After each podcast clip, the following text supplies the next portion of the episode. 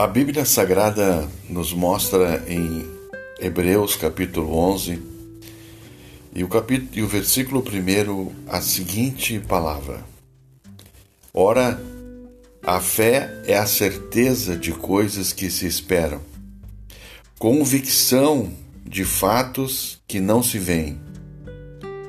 Pois pela fé os antigos obteram bom testemunho.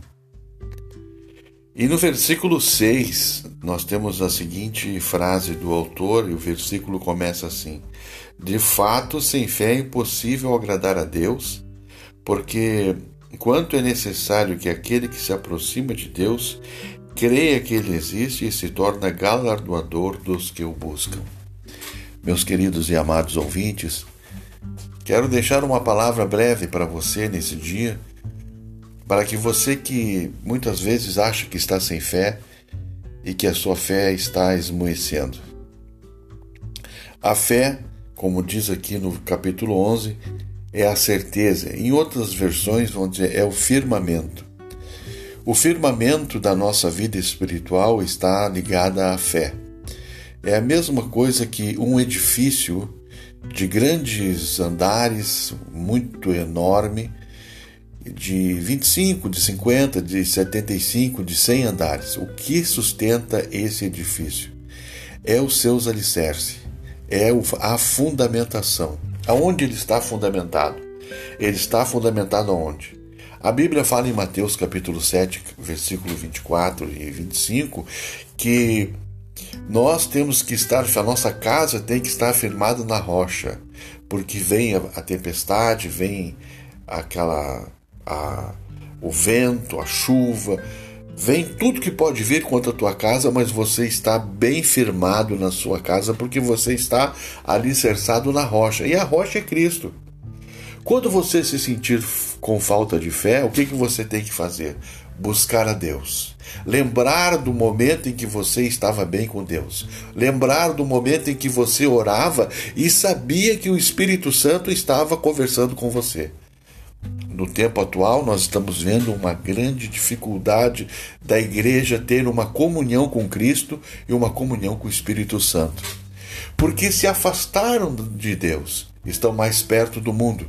Quero dizer para todos vocês que estão sentindo esse vazio no coração, esse vazio na sua alma.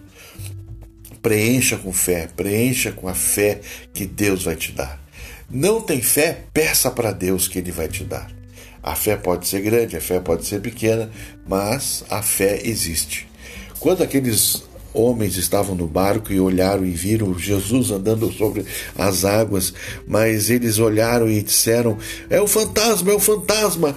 Ficaram todos apavorados, não sabiam o que iam fazer, mas simplesmente eles olharam para Jesus e não creram em Jesus. Aquele que falta fé acontece a mesma coisa.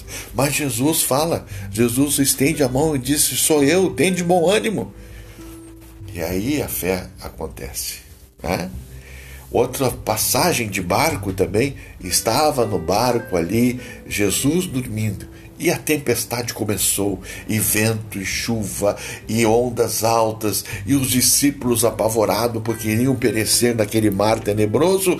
De repente, eles se lembram que Jesus estava no barco.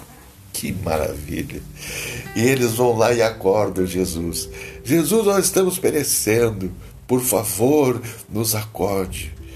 E Jesus olhou para eles e falaram: Homens de pequena fé. Ele levantou sua mão e repreendeu o mar, a fúria do vento, da tempestade, e tudo se acalmou. E ele está pronto para fazer isso na sua vida agora. Quem sabe você está passando por uma grande luta. Quem sabe você está no barco e o barco está perecendo. Quem sabe você está sem alicerce mais. Você não se sente mais com força para orar. Quero ajudar você nesse, nesse dia que você parou para escutar esse podcast. Quero que você ore comigo.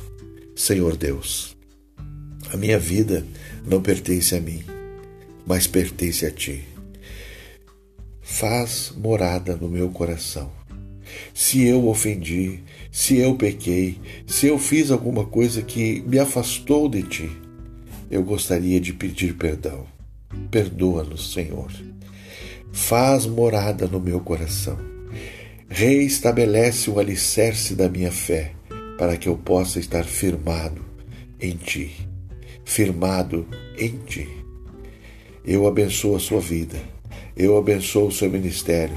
Eu abençoo a sua família. Em nome do Senhor Jesus.